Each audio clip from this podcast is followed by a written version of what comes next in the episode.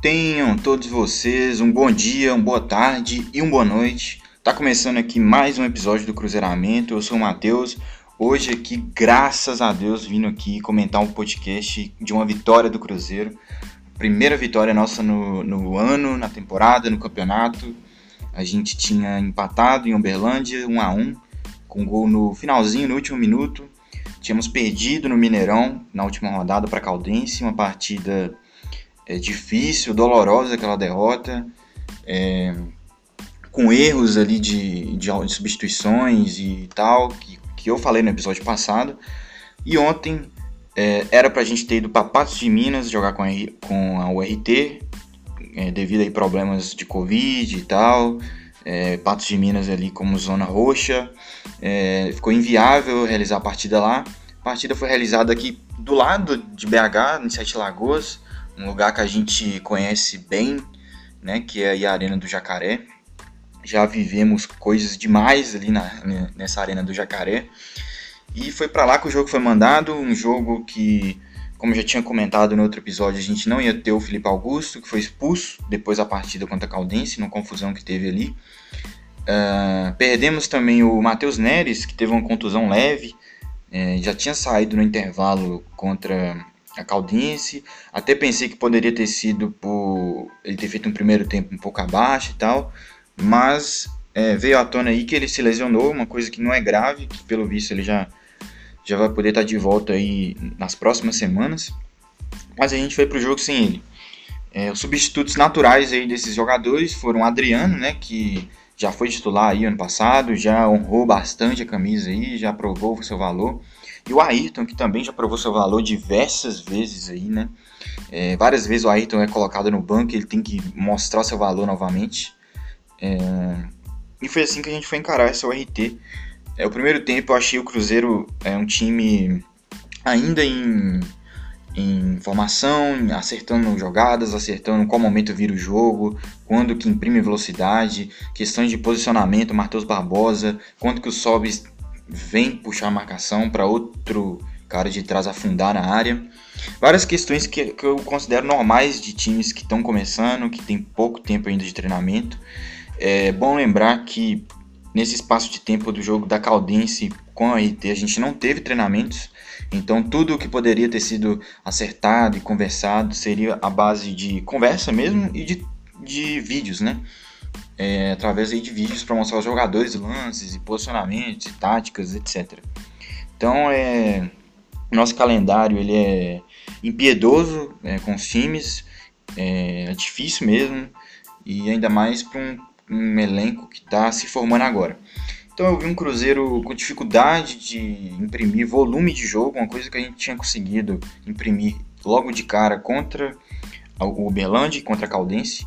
É, volume de jogo, né? O Cruzeiro chegar ao ataque, é, o que faz com a bola no ataque outros 500, mas a questão de chegar até o ataque. O Cruzeiro estava tendo muita dificuldade. Eu percebi um time receoso também ali com a questão defensiva, né? É bom lembrar que os dois gols que a gente levou no Mineiro nas rodadas anteriores foram de contra-ataque, eram momentos que o Cruzeiro tinha mais volume, tinha mais controle. É, em uma escapada o time adversário conseguia abrir o placar. E sair atrás do placar é uma coisa é, que é complicada, ainda mais para times que está começando, ter que correr atrás de um resultado é, desde o primeiro tempo. Né? Ontem não foi isso que aconteceu. Eu vi um Cruzeiro tentando se ligar mais para essas bolas sobradas aí de contra-ataque do RT a questão mesmo era o ter o volume de jogo. A gente não estava tendo volume, a gente estava perdendo a bola com facilidade no ataque. É, mais uma vez que o Pote vai mal, erra muitas decisões. Ele nesse esquema do Felipe Conceição, ele não é um cara que vai ajudar muito assim. Ele não é um cara que pega e que rompe linhas. É, é sempre um cara que vai muito na base da força e do jeito que dá ali para ele no momento, abaixa a cabeça e, e é isso. E é um cara que no, minha, no meu ver, prejudica muito essa ideia de jogo que o Felipe Conceição tenta imprimir para o Cruzeiro. É, tanto que no primeiro tempo, as jogadas que a gente teve mais clareza ali no ataque, quando o Cruzeiro chegou, né, era mais pelo lado esquerdo, o lado do Ayrton, né, que, que tem esse poder mesmo de pegar a bola aí para cima, deixar um, dois para trás, que aí você já abre bastante a defesa, né? Então nossos melhores momentos no primeiro tempo foram essas escapadas do Ayrton pela esquerda. É, e nada também que, que fez o Cruzeiro levar um perigo estrondoso assim por RT. Eram jogadas que o Ayrton é, ganhava espaço na ponta e geralmente rolava para o meio da área buscando um jogador e aí a zaga afastava, ou então o, um jogador chutava, mas chutava fraco. Então o primeiro tempo foi isso, foi um, um Cruzeiro com dificuldade de impor, de ter volume é, e dependendo muito do Ayrton, né? O Ayrton ali tendo que carregar o time ofensivamente falando. Para o segundo tempo, é, acho que o Felipe Conceição, é, ainda bem, né? Ele teve uma leitura melhor do que a que ele teve contra a Caldense e Uberlândia, né? Ele já mexeu no intervalo, é, já deu uma sacudida no time, já identificou ali é, setores do campo que o jogo não estava fluindo. É, fiquei feliz, né, que ele percebeu isso rápido, logo no intervalo, claro. Ele já tira o pote, que, que é um cara que eu bato na tecla aqui há um tempo, né, que vem mal, vem é, atrapalhando o Cruzeiro, é, vem é, acabando com as jogadas mais do que criando elas. É, então acho que foi uma mexida muito assertiva, já tirar o é de cara. Ele tira o Sobs também, que realmente no primeiro tempo teve uma dificuldade ali de, de sair da área, saber o momento de oferecer espaço para um jogador de trás. É, e teve esse problema. E desde o primeiro tempo as câmeras ali já estavam flagrando o Felipe Conceição conversando com o Moreno, com o Thiago, né, o que indicava ali que ele estava insatisfeito com, com o centroavante, com essa posição ali de centroavante. Coloca o Moreno, que é uma característica completamente diferente do Sobis, é um cara que, que é mais de área mesmo, sai menos, é, é um cara que tenta fazer um pivô, tenta ganhar uma bola de cabeça para fazer uma casquinha para alguém. É um estilo diferente.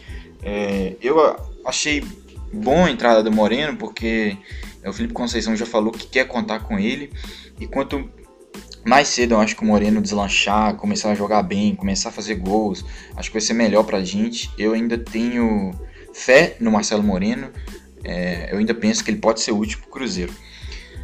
Mas essas mudanças, né, como eu esqueci de falar que entrou no lugar do, do Pote, que entrou finalmente o Bruno José, né, cara? Um cara que quem, quem escuta aqui o podcast com frequência sabe, quem me acompanha no Twitter também sabe o tanto que eu venho pedindo chance para esse moleque é, que veio do Brasil de Pelotas, e não deu outro. O Cruzeiro foi outro a partir dessas mudanças.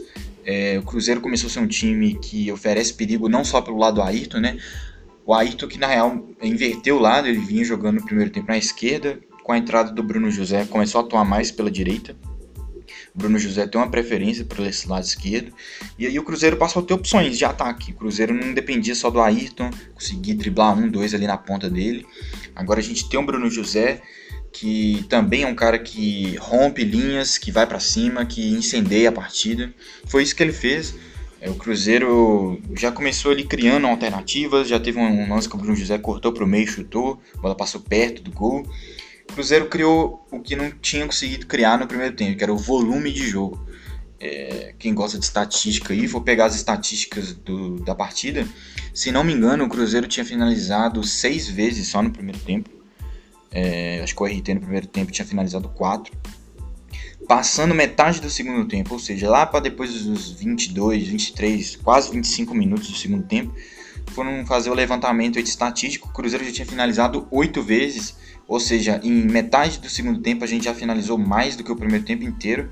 E a RT até aquele momento ali da partida do segundo tempo, né, permaneceu nas quatro finalizações, ou seja, depois da entrada do Bruno José e saída do Potic, é, e do entrada do Moreno e saída do Sobis, o Cruzeiro conseguiu criar mais e com isso, quando o time cria bastante, dificulta muito para o outro time conseguir chegar no, no nosso gol.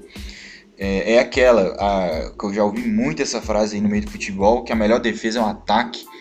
É, tem um fundo de verdade aí nessa frase. É, e ontem foi provado isso. O Cruzeiro, no volume de jogo, que ataca, que o tempo todo tá ali incomodando, deixar o RT meio que sem ações, que não estavam conseguindo encaixar esse contra-ataque. Mesmo o Cruzeiro jogando bem para frente mesmo, é, dificultou bastante para o RT.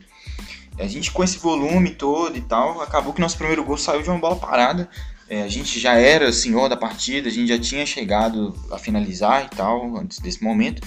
Mas aí rolou o escanteio, o levantamento do Claudinho, né, que foi titular ontem no lugar do Marcinho, eu esqueci de ressaltar isso. Foi uma mexida aí também do, do Conceição. É, o Claudinho conseguiu dar essa assistência aí, o Manuel chega de cabeça, o Manuel mais uma vez aí mostrando seu valor. É, já fez muito gol na Série B do ano passado, é, mostrando esse lado artilheiro dele, agora de novo aparecendo, mostrando serviço. Um cara que, meu respeito com ele, tá mais de 100, sim. É, primeira vez que o Cruzeiro teve à frente do placar, né? Nesse, nesse, nessa temporada. A gente sempre estava sendo o time que estava tendo que correr atrás do placar. E aí eu fiquei, fiquei intrigado para ver como seria a postura do Cruzeiro ganhando uma partida. Porque eu já tinha visto o Cruzeiro tendo que correr atrás desesperado. Agora, ganhando uma partida era uma situação nova. E eu gostei do que vi. Eu, gostei, o Cruzeiro é, manteve seu volume, não, não pensou em abaixar a linha, em jogar no contra-ataque, esperar o RT, nada disso. O Cruzeiro continuou com seu estilo, é, tentando ser intenso o máximo que der, é, continuando buscando um ataque. Bruno José tá com fogo na partida absurda, deu muita opção pra gente ali na ponta esquerda.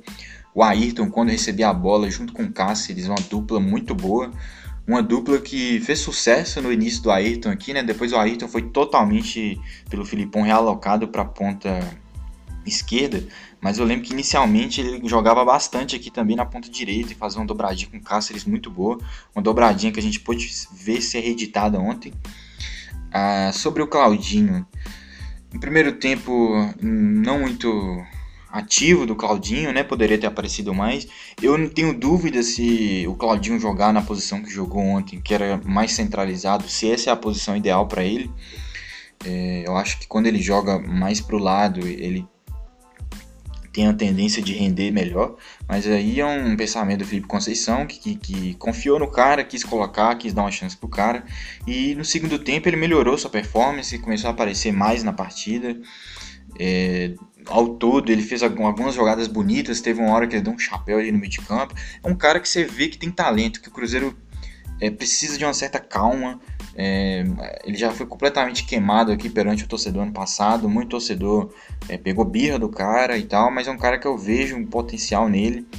Fico feliz até do Felipe Conceição tá dando oportunidade, tá dando confiança. É, eu já vi jogadores crescerem muito na mão de determinados técnicos e também já vi caírem muito de produção com outros técnicos. Então, é, não duvidem do poder que um treinador tem sobre certos jogadores. Acho que o Felipe Conceição pode potencializar muito o Claudinho para a gente. O saldo de ontem foi positivo, né? Apesar de ter feito um primeiro tempo pouco abaixo e tal, como todo o time ali no ataque, tirando o Ayrton que apareceu mais. É, mas o bom é que ele conseguiu dar essa assistência para o gol do Manuel, um gol que foi muito importante. É, deixou o Cruzeiro mais tranquilo também, né? Porque o Cruzeiro também estava muito irritado quando errava passes, errava triangulações. Você via ali um time que estava meio estressado, que um time que soube que jogou melhor na primeira rodada e não venceu. É, jogou melhor também na, na segunda rodada e não venceu. Muito pelo contrário, perdeu. E precisava ganhar desesperadamente ontem. Ganhamos, fizemos esse 1 a 0 mantivemos a postura, é, não deixamos a ORT se sentir confortável em atacar, mesmo eles precisando. Mas pro final da partida, o Conceição é, tira o Claudinho, bota o Marcinho, né, que era o titular até a segunda partida, que é um cara que eu também boto muita fé aqui no Cruzeiro, é um cara que eu vejo que é diferente, tem um bom passe, bom lançamento, chuta de fora da área, tanto com a perna direita quanto pela perna esquerda, como muitos de vocês viram aí ontem. É, ele recebe a bola ali na intermediária, é, tem tudo para chutar de direita, só que ele corta a perna esquerda, que teoricamente não é a perna boa dele, e acerta um chute de rara felicidade, um, um petardo que ele deu ali da entrada da área. Na hora eu tive até dificuldade de entender que foi gol. Ele chutou tão forte e tal que eu pensei que a bola tinha passado por cima. Só que a bola bate no travessão e cai de uma vez assim no chão um golaço mesmo, um gol justo, um gol para coroar essa atuação que o Cruzeiro teve ontem. Eu achei que o Cruzeiro, principalmente no segundo tempo ali, depois da saída do Pote, que acho que é, ficou ali em campo o time que meio que eu queria ver, entendeu? É, eu queria ver muito o Ayrton com, com o Bruno José juntos, né, titulares juntos. É, o Marcinho também com esses dois pontas. É, até o Moreno, o Moreno que fez uma temporada passada pífia, muitos poucos gols, muita pouca participação, errando bastante e tal, fisicamente abaixo. É, com esse time, que é o time que eu queria muito ter, é, ver, né? Que finalmente ontem eu pude ver. Eu senti que o time deu uma potencializada no Marcelo Moreno. Porque quando você joga com dois pontas habilidosíssimos é, do seu lado, né? Tendência para o centroavante é que a bola chegue com mais facilidade, que ele tenha mais condições de finalizar. Era uma coisa que ano passado tinha pouco. Marcelo, ano passado, recebeu muita pouca bola para finalizar. É, o Cruzeiro gerava pouco jogo para ele, a bola não chegava para ele concluir a gol. Ele sempre tinha que estar tá buscando o jogo, então isso mata um pouco até o jogo dele, porque as características dele não são essas, de ficar saindo muito da área e tal é, ainda mais com a idade que ele tá, já tem 30 e tantos anos, né? E com esses dois pontos ele se sentiu à vontade, as bolas chegavam, ele conseguiu finalizar ali umas duas, três vezes, uma bateu no peito do goleiro, um chute fortíssimo que ele deu. A gente pôde ver mais esse Marcelo Moreno que a gente está acostumado. Questão do pivô também, como ele é um cara grande que ganha as bolas de cabeça, ele ganhar fisicamente ali para rolar para alguém do lado, um Bruno José e tal, um Ayrton. Então acho que o Cruzeiro ficou móvel, ficou agressivo. É, todos os lados ali o Cruzeiro tinha possibilidades de atacar. É, esse gol do Marcinho foi uma coroação aí para essa atuação do segundo tempo, é, que o Cruzeiro foi muito superior que é o RT. O Cruzeiro é, começa a mostrar ali o que sabe, né? É, provavelmente estou esquecendo de comentar de alguém, tipo o Matheus Barbosa, que saiu no segundo tempo a entrada do Jadson. Enquanto teve em campo, Matheus Barbosa novamente mostrando é, suas, seus skills, né? Um cara de bastante movimentação, que chega na área bastante para tentar concluir a jogada. É, ainda não está no melhor nível, né? Isso eu tenho que admitir. Ainda, acho, ainda vejo margem de melhora no Matheus Barbosa, muita mesmo. Acho que ele ainda pode salvar muito o jogo pra gente. É só continuar tendo calma. Calma com esses caras. É... Deixa eu ver se eu não estou esquecendo mais de ninguém. Eu queria falar também do Ramon. É um senhor zagueiro, muito seguro, com bom passe, é bem um zagueiro moderno mesmo, e que nesse esquema do Conceição é imprescindível a gente ter um zagueiro é, que tenha boa saída de bola. O Manuel às vezes arrisca um lançamento e tal, mas é, a gente vê que não é o forte dele. Ele tem outras características que podem ajudar mais o Cruzeiro, com a bola parada, com a força que ele tem né, para pegar a bola do zagueiro. É, e é bom ter o Ramon também, um cara que tem facilidade tremenda de sair para o jogo, de tocar tanto para o volante, tanto pelos pontas. É um cara assim muito bom. Quando ele chegou ano passado, eu não fazia ideia que ele ia se tornar esse cara tão importante para o time. É, entrou também o Pereira no final da partida, né? O Matheus Pereira saiu, o Ruxo, que, que pelo visto vai ser um, uma tônica aí desse, desse ano, né? O Ruxo não completando as partidas, é, e colocando o Matheus Pereira, que é um lateral esquerdo, mas serve de arma também para o ataque, porque é um cara muito agudo, é um cara que vai na linha de fundo, é um cara que se infiltra pelo meio, assim, sai da posição de lateral um pouco. Mesmo que o Felipe Conceição fique bravo às vezes com isso, né? Mas é um cara diferente.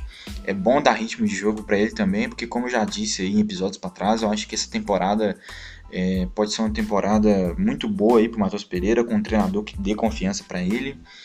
E é isso. Uma vitória maravilhosa, uma vitória para dar confiança para esse time, uma vitória que já estava precis... já estava para vir há um tempo já, né? O time não vinha atuando é, mal e tal para merecer não estar vencendo. Finalmente conseguimos, só os primeiros três pontos. É, agora a gente vai focar na Copa do Brasil, a gente vai pegar o São Raimundo na quinta, né? Jogo único, é um jogo importante financeiramente para o Cruzeiro, né? É muito importante para o Cruzeiro avançar para pegar essa grana aí da Copa do Brasil que a gente está precisando. E é isso. Muito feliz com a atuação do time. Até o Marcelo Moreno, que vinha muito em baixa. É, gostei da atuação dele ontem. É, vejo o futuro nesse time. Continuo pedindo para o torcedor ter calma. É, calma tanto na derrota quanto na vitória. É, o que, que isso quer dizer? Na derrota, é, calma, entendeu? Às vezes não é terra arrasada, como não era contra a Caldense, não era contra o Uberlândia, e calma na vitória também. A gente não é a Alemanha de 2014 do nada, é todo um processo, é todo um trabalho. É, pode ser que a gente tenha dificuldade quinta-feira, grandes chances disso acontecer, inclusive. Então vamos ter calma com o time, vamos esperar mesmo o trabalho fluir e, e aproveitar quando nas partidas a gente conseguir botar em prática o que a gente vem treinando, como foi ontem conseguiu muito pôr em prática. O RT no segundo tempo não existiu. não levou perigo, não sentiu o Cruzeiro ameaçado em nenhum momento de levar empate e tal. É isso, uma partida muito boa. Ah, deixa eu ver se eu tô esquecendo alguma coisa. Claro que tô esquecendo. É sempre bom deixar registrado em episódios também. Essa semana a gente, graças a Deus, concretizou a venda do Orejuela para o São Paulo. O São Paulo vai pagar aí, se não me engano, um milhão e poucos de euros esse ano para o Cruzeiro e um milhão e poucos de euros ano que vem. Isso aí vai dar, se não me engano, cerca de, de 15, 16 milhões de reais, não total, né? É um valor um pouco abaixo do que a gente estipulou para o Orejuela no ano passado, é, mas eu venho aqui trazer uma visão de que é, na situação que a gente está, a gente precisando muito de dinheiro entrando, é, e nesse momento, é, nossas formas mais fáceis de dinheiro seriam classificação de Copa do Brasil, venda do Orejuela, que estava para ser vendido ó, há muito tempo. Já teve Palmeiras interessado, Flamengo interessado, o Grêmio, o próprio Atlético Mineiro interessado. Essa venda não saía, o Orejuela lá treinando separado. É, e uma agonia grande por parte de todos, né? Porque a gente precisava muito desse dinheiro e agora a gente consegue vender para o São Paulo. É uma grana que vai entrar aí, que vai ajudar a gente manter, de repente, folhas salariais em dia, o que é imprescindível é, para o planejamento nosso, né, que é subir e tal, a gente precisa estar com a folha em dia para evitar qualquer clima ruim extra-campo. A gente precisa focar no campo e os jogadores precisam estar focados em campo. Para isso é importante o salário estar em dia. Então, que bom que o Cruzeiro vendeu o Orejuela, mesmo por um valor um pouco menor. É... E é isso. É uma semana aí de boas notícias para o Cruzeirense. Eu vou ficando por aqui. Acho que já comentei sobre o jogo, já comentei sobre a vitória. É, comentei agora sobre a Roela. O que me resta é concluir esse episódio. Agradecer a você que escuta, que vem escutando. É, agradecer a você que está ouvindo hoje pela primeira vez, talvez, né? Vai saber. É, pedir para você sempre estarem, de repente, recomendando para amigos cruzeirenses que gostam de podcast e tal. Tem lá o Cruzeiramento, tá lançando episódio toda semana, sempre depois da, dos jogos. Às vezes um episódio solto aí que não é de jogo, é falando mais do, de notícias do Cruzeiro mesmo. Pode sair aí a qualquer momento. Então siga a gente aí no Spotify. É, para não perder o episódio assim que lança o Spotify vai mandar para o seu feed aí, né, de, de podcasts. Você vai poder ouvir aí o cruzeiramento sempre. Então agradecer, ficando por aqui. É, até o próximo episódio e tchau.